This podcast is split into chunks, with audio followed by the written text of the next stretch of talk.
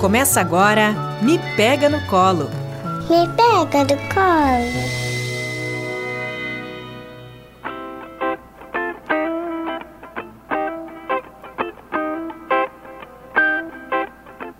Olá, eu sou a Fra Benedetti. Eu sou a Cris Cruel e esse é o Me Pega no Colo, o podcast do mestrado profissional Saúde Materno-Infantil da Universidade Franciscana. Na Central Técnica, Alan Carrion. O Me Pega no Colo é desenvolvido na rádio Web UFN. Hoje vamos conversar sobre a preparação para o parto. Então, passa o seu café, aqueça a água para o chimarrão, porque hoje nós falaremos sobre a preparação para o impreparável, né? Não é isso mesmo? Aquele evento que a gente até tenta, mas que é imprevisível. Esse é o nosso desafio do podcast de hoje, falar sobre esse momento que é tão importante na vida de tantas mulheres, de tantas famílias e para o qual a gente procura se preparar, mas que sempre reserva um tanto de imprevisibilidade. E para esse nosso papo aqui, para nossa conversa, nós temos duas convidadas muito especiais, que são a Giana, enfermeira, Giana Missal, e a Letícia Frigo, fisioterapeuta. É isso, Letícia? Isso. É, então, duas convidadas aí que vão nos dar algumas orientações, vão ajudar os pais, as mães, as famílias aí nessa preparação. Vamos começar ouvindo a Giana. Giana, conta para nós, quem é você? Oi, desde já agradeço o convite. O meu nome é Giana Missal, eu sou enfermeira obstetra e mestranda em saúde materna infantil da UFE. Então a Giana está conosco, assim, está à distância, não está aqui no estúdio, mas a Letícia Frigo, fisioterapeuta, está aqui conosco no estúdio. Conta para nós, Letícia, quem é você? Então, primeiramente agradeço o convite. Estou é, muito feliz em estar aqui também falando sobre esse tema. É, meu nome é Letícia Frigo, eu sou fisioterapeuta pélvica, também é, sou professora aqui da Universidade Franciscana há 11 anos e atuo nessa área, trabalho bastante realmente com obstetrícia, com essas mamães. E a gente tenta aproximar um pouquinho esse momento das mães, trazer um pouquinho mais de conhecimento, conversar um pouquinho mais sobre isso. Então, Letícia, a gente gostaria de ouvir um pouquinho de ti, assim, né, sobre como é que as mulheres podem pensar em começar a se preparar para o trabalho de parto? A Cris falou, né, que não é, é, é um preparo despreparado, mas como é que a gente pode pensar em auxiliar essas famílias para esse momento? Eu achei ótima a frase que a Cris usou, né, de se preparar para o impreparável. Realmente, a gente tem que estar tá, é, pensando que sempre existem né, alguns fatores que podem levar a intercorrências na hora do parto, mas que essa porcentagem é mínima, né? Então é muito legal a gente ver que hoje, baseado em evidências científicas, né, é, o estímulo ao parto vaginal tem voltado muito para a realidade. E é importante as mães saberem que a informação faz com que a gente torne esse momento mais palpável, é, aumenta muito as taxas né, de êxito, porque o casal conhece melhor o que pode acontecer, né? acho que se blinda também de algumas coisas e começa a se apropriar mais. Né? A gente tem evidências mostrando que a informação, né, que a informação, ela consegue trazer maior satisfação para o parto independente dele ser um parto cesáreo ou um parto vaginal. Então, eu acho isso fundamental. Né? E a partir daí, a gente consegue trazer algumas, alguns pensamentos em relação à fisioterapia, né, que é com que eu trabalho, pensando que hoje em dia nós temos hábitos bem diferentes de hábitos de antigamente, né? Então, durante né, a preparação, a gente tenta trazer um pouquinho mais de mobilidade para essa mulher. Às vezes a gente pensa bastante né, em, em, dilatação, em chegar aos famosos 10 centímetros de dilatação. Mas a gente precisa bastante de mobilidade pélvica para conseguir o encaixe desse bebê. Né? Então, a mulher se manter ativa, ela fazer exercícios que vão estimular né, a mobilidade corporal dela, vão influenciar muito nesse processo. Outro fator importante é a questão da redução de queixas álgicas. Quando a mulher passa por uma gestação, né, com menos movimentação, com mais queixas musculares, ela também não vai conseguir chegar no parto super bem. Então a gente tenta melhorar a qualidade de vida durante essa gestação, né, para conseguir que essa mulher chegue no seu melhor na hora desse parto. Né? E isso vai trazer é, uma questão de autoestima, de confiança muito maior. Então acho isso fundamental. Claro que sempre quando a gente fala de fisioterapia pélvica, as pessoas associam ao, ao, a preparação das musculaturas do assoalho pélvico que também são bastante faladas.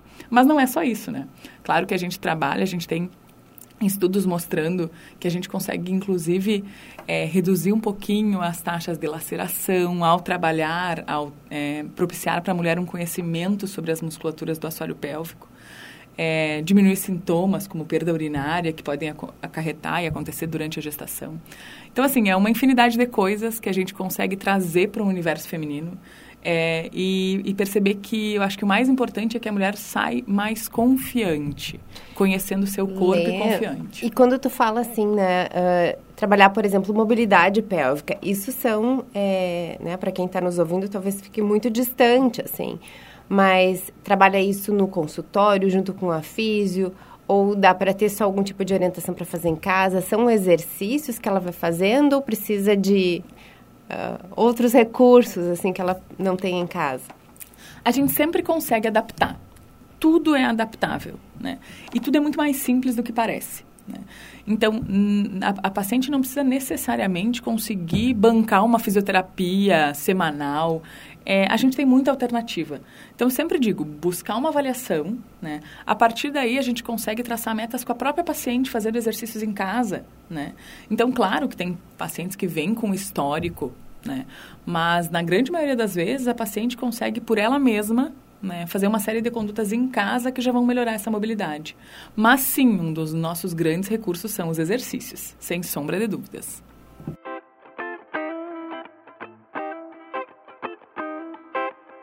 Então agora, Nelê, que tu nos contou um pouquinho sobre isso, vamos é, ouvir um pouquinho a Giana, né? Porque eu sei que muitas mulheres também temem, né? Tem medo do parto normal, medo pela dor, pelo tempo prolongado do, do parto. E o que, que será que também se pode fazer, né? Durante, durante esse período da gestação para auxiliar essas mulheres? Então vamos ouvir a Giana. Então, com os estudos de hoje, né, já podemos afirmar que a atividade física de menor impacto, como o pilates e a caminhada, que podem ser realizados durante a gestação, uh, tendem a facilitar, né, o trabalho de parto e parto.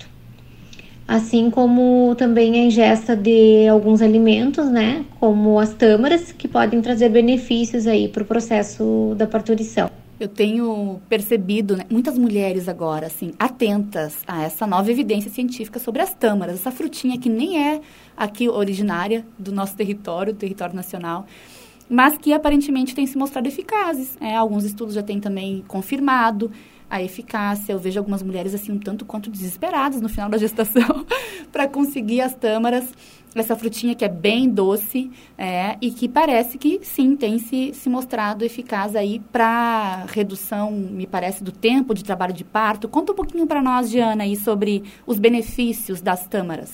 As tâmaras, então, elas são consumidas uh, tradicionalmente, né, uh, na Jordânia, de onde a gente tem alguns estudos, né, que foram comparados, então, pacientes que consumiram uh, a partir de 36 semanas, né, com quem não consumiu. E a gente teve aí de resultados uh, maior dilatação no momento da internação hospitalar, uh, menor uso né, e necessidade de ocitocina, então, para conduzir o trabalho de parto, e menor tempo de fase latente, né? Então, consequentemente, menor tempo de trabalho de parto uh, dessas pacientes que consumiram.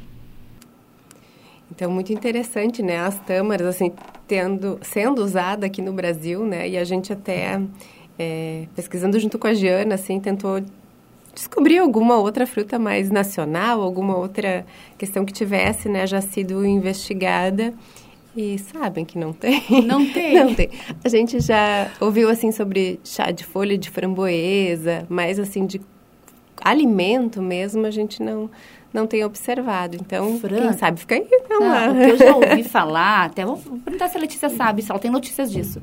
Eu já ouvi falar de um chá quente, assim, com alguns ingredientes, uma, uma coisa um pouco mais apimentada, canela, não, não mostra, não tem, tem não, não tem. tem eficiência. Não tem evidência. Puxa. Não tem evidência na literatura. As pessoas comentam bastante, né, de coisas quentes, enfim, é, mas, mas não tem tanta evidência. O que também é, as pessoas comentam muito é ter a relação sexual, né? Que libera bastante ocitocina, é uma coisa super natural, né? E que também pode estimular, mas de alimentação eu acho que não tem outros fatores que tenham evidência. Então, Lê, a gente falou aí, né, sobre é, toda essa preparação, né, lá do antes, né, durante a gestação para o trabalho do parto. E aí chega o momento do parto. Né? Então, vamos conversar um pouquinho sobre isso, mas antes de darmos continuidade, vamos ouvir a Giana, então, sobre o que ela pensa, né, do que a gente pode fazer nesse momento do parto já. Na hora do parto, então, além de todo o preparo que já foi realizado uh, durante o acompanhamento de pré-natal, essa paciente deve escolher um acompanhante uh, bem orientado, né, de todo o processo. Uh, não deve realizar internação precoce, né, para diminuir o número de intervenções aí desnecessárias e deve se movimentar, né, ativamente, uh, assumindo posições verticais, então que facilitam aí o processo do nascimento.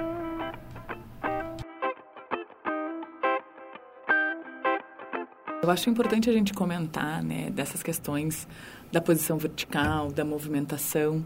E também acho importante a gente é, conversar com as mães sobre essa diferença né, da dor e do sofrimento. Né? As pacientes perguntam muito e tentam comparar né, alguns episódios da vida dela de outras dores que já sentiram com as dores do parto.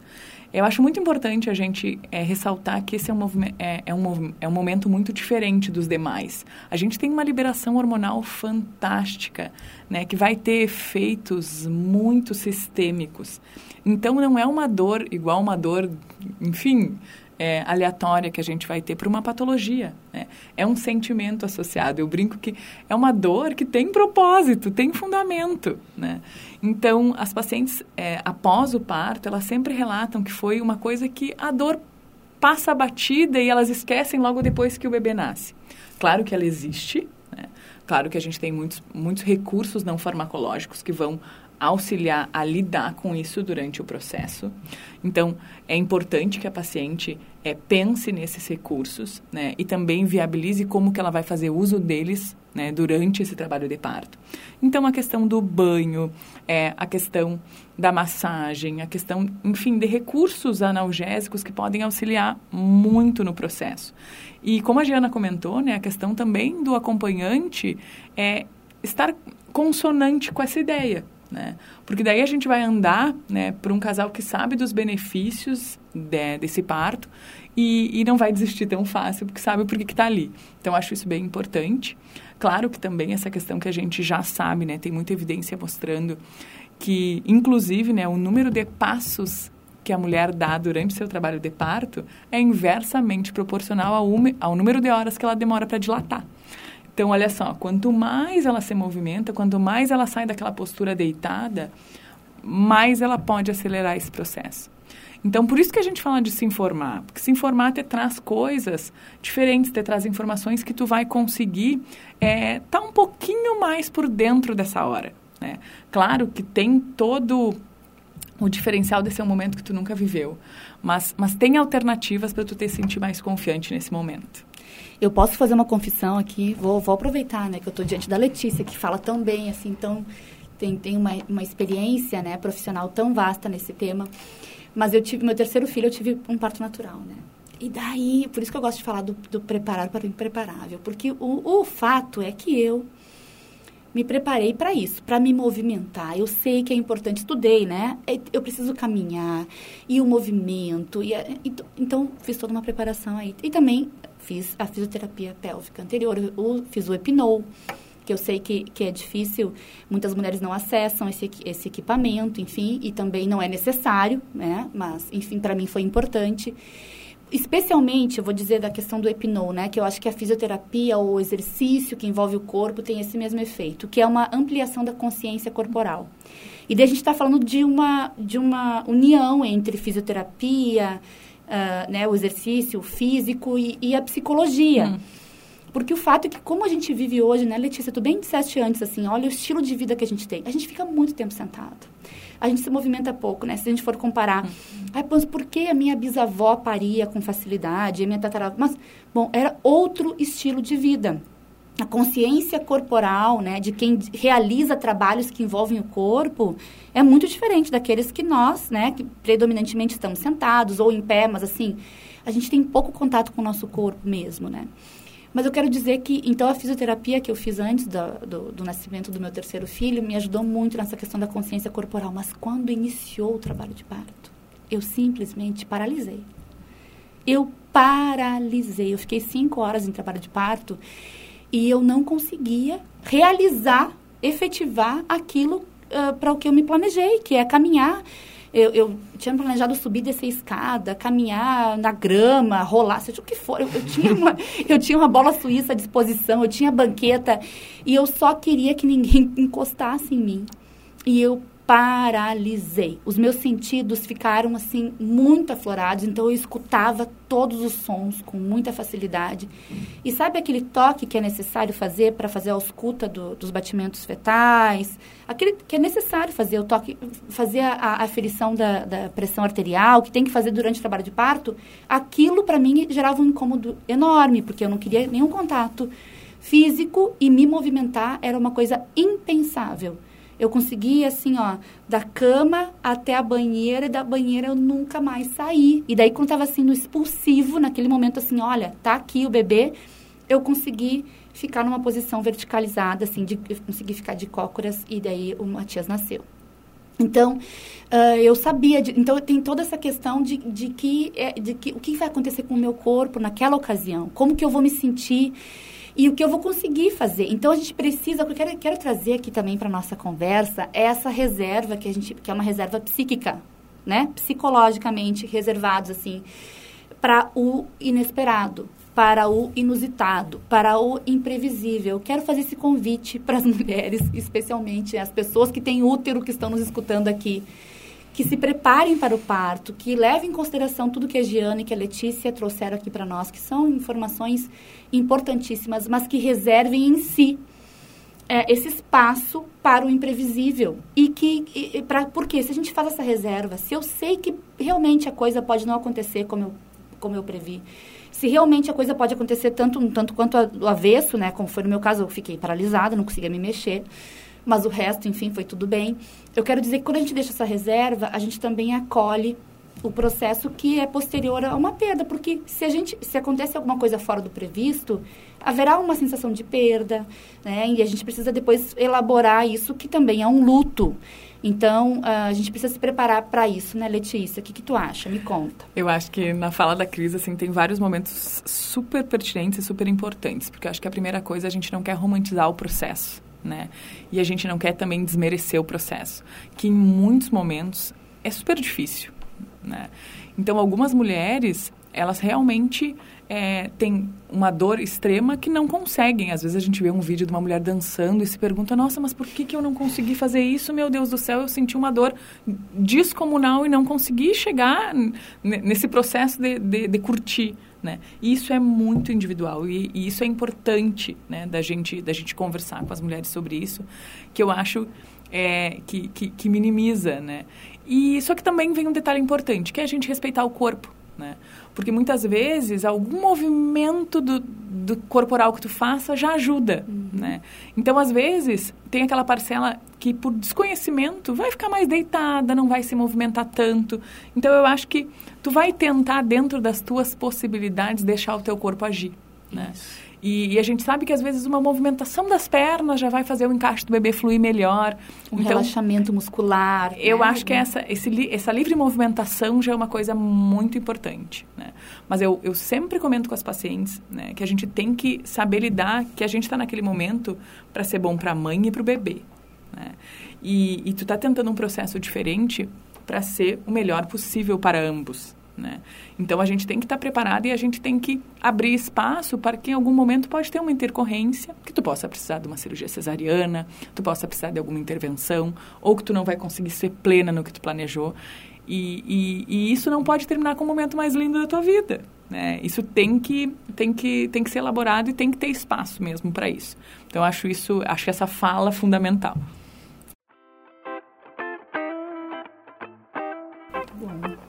E Lê, outra coisa que eu queria né, que tu comentasse um pouquinho é essa diferença que tem de um parto para o outro, né, como a gente falou, tanto na diferença de tempo, que eu acho que é sempre uma comparação, né? A gente, quando ouve as mães falando, ah, a Cris acabou de comentar, eu fiquei cinco horas, aí outra, não, mas eu fiquei oito, ou não, ficou demais, dez horas, não. Então, essa questão do tempo e também de a mesma mulher, né, se comparar com seus partos anteriores, né? Ah, com fulano não deu, porque aconteceu isso, ou né, essa questão que também entra um pouco no que vocês estavam conversando agora, né, sobre o luto, enfim, né, como é que são essas diferenças, né, nessas entre essas Eu acho mulheres? que quando a mulher engravida, ela começa a perceber que a vida vai mudar muito, né? E que as coisas começam a ficar bem implanejáveis, né? E que essa coisa de tu ter tudo sob controle é impossível. Até pra gente que trabalha, né, com essas pacientes, é, é atípico. Não tem como tu olhar para uma paciente e dizer, ah, essa vai ter parto normal ou não. É completamente diferente, é completamente inesperado em cada mulher. Mas eu acho também legal comentar com as pacientes que às vezes alguém conta assim: nossa, eu fiquei 24 horas em trabalho de parto. E parece que a, as pessoas que ouvem têm aquela impressão que essa mulher ficou num sofrimento absurdo durante 24 horas. Então a gente tem que saber que existem fases diferentes no trabalho de parto. Né? E que a fase ativa né? Onde o desconforto vai ser maior, porque a gente tem uma dilatação maior e a gente tem um, um, uma movimentação e um encaixe maior do bebê, ela não é todo esse tempo, né? Então, às vezes, a mulher começa o seu trabalho de parto com pródomos, é, com sensações, é, com desconforto intestinal, com cólica, mas assim, as mulheres se alimentam, as mulheres conversam com seus parceiros, as mulheres, elas não estão com uma dor extrema, né? Então, é muito importante porque, infelizmente, às vezes a gente vê na novela né? Aquela cena que rompeu a bolsa em dois minutos, a mulher está gritando e parindo. Então, assim, é, é, muito individual, né? E é um momento, às vezes, bem diferente. É, por isso que é legal, inclusive, né, o, o parceiro é, participar desse processo. Porque também desmistifica muito a cabeça, aquele imaginário, né? E, e também o imaginário de que é perigoso, que, é no, que, que, que vai acontecer alguma coisa. Então, eu vejo que os casais, eles trazem alguns anseios é, que às vezes não tem tanto fundamento quando eles começam a estudar sobre o processo. Então, por isso que, que, que isso é bem importante. E, e, também, né, comentando, pegando um gancho do que a Fran é, perguntou sobre as diferenças, às vezes a gente tem aquela impressão que um parto né, é sofrido e o outro não. Né? E as pessoas, elas comentam muito pouco né, sobre o pós-cirúrgico de uma cirurgia cesariana. Né? Então, por que se, se, se influenciar, por que estudar, por que dar ao teu corpo a possibilidade de tentar um parto vaginal? Justamente né, para tu não passar por um pós-operatório cirúrgico. Né? Então, a gente tem um pós-operatório onde a paciente tem alguns detalhes né, que, que vão ser mais difíceis na questão até dos cuidados com o bebê. Então, eu acho que isso tem que, tem que ser um, um pouco mais falado entre as mulheres. É, tem que se levar em consideração, né? Eu acho que tem, realmente, se criou na nossa cultura, assim, uma ideia, né? Um, um mito sobre o sofrimento no trabalho de parto e a gente negligencia, nega se afasta de todo o pós-operatório quando é necessário uma, uma cirurgia, né, que também envolve realmente muito, é um desgaste físico e também emocional, porque, enfim, tem que lidar com as dores e, e também com o cuidado ao bebê. Então, depois que o bebê chega, ele realmente é ele é muito exigente. O bebê demanda demais, ele é extremamente dependente. Então, quanto melhor estiverem né, essas pessoas aí que compõem o ambiente de cuidado ao bebê, né, com mais disposição, melhor será, né? Então, mas eu acho, achei muito interessante, especialmente também, Letícia, o que tu trouxeste sobre a, a diferença entre dor e sofrimento. É. Então a gente, a gente até se submete a situações de dor e que nos geram muito prazer, como por exemplo fazer uma tatuagem. É, eu sempre costumo, eu, quando eu falo da diferença entre dor e sofrimento, eu faço essa comparação. A gente está ali, quer fazer aquele desenho no corpo, deixar aquela marca que representa, simboliza alguma coisa importante para nós, e a gente fica ali sentindo aquela dor na pele, mas é, felizão, né? Felizona, assim, porque a gente está ali olhando para o resultado que é a tatuagem no final. Então, tem dor, tem dor mas não necessariamente tem sofrimento. Né? Então, e, e, o, e, o, sofrimento na ocasião do parto, né, Letícia, ele também está bastante associado à, à qualidade da assistência, que é alguma coisa que a gente não pode ignorar.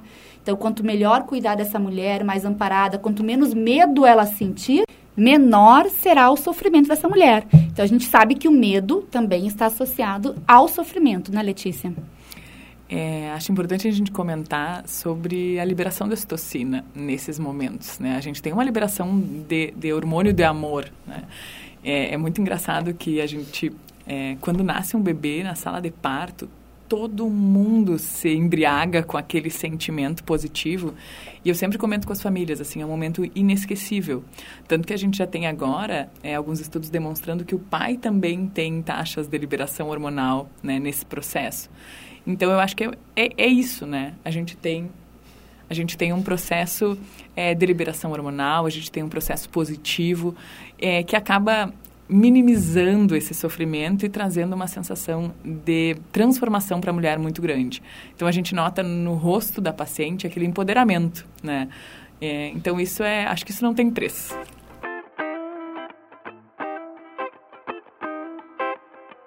Concordo contigo, Letícia, eu concordo. Bem concordo. e sobre a preparação para o parto. Acho que a gente falou muita coisa, né? Dá, a gente pode marcar um novo programa sobre esse, esse tema. Aliás, escrevam aí para nós, né? Tanto no, nas redes sociais, no Instagram do Mestrado Profissional em Saúde Materna Infantil, no meu, no da Fran. Escrevam para nós o que mais gostariam que a gente conversasse sobre a preparação para o parto. A gente pode marcar um novo programa sobre esse tema, que foi muito bacana o de hoje. Mas eu acho que temos um programa, né, Fran? Temos um programa, Cris. Então, Letícia, já se sinta convidada para um próximo programa sobre isso. Vamos ver o que, que o pessoal vai nos pedir lá nas redes sociais. Então, ficamos por aqui hoje. Muito obrigada, Letícia, pela participação. Obrigada, então, Gurias. Foi um prazer estar aqui com vocês discutindo esse tema que é fantástico. E nos sigam lá nas redes sociais, no arroba mestrado mater, em saúde materno infantil, no meu pessoal, arroba Fran Benedetti, e no arroba Cristina, agora é cristina.cruel. Mudei, mudei recentemente para simplificar a coisa. Então é arroba cristina.cruel. Eu quero agradecer também a presença, a participação da Giana, que não está aqui conosco no estúdio, mas que participou aí também falando sobre as tâmaras e toda a preparação. Valeu, Giana. Até a próxima. Obrigada, até a próxima.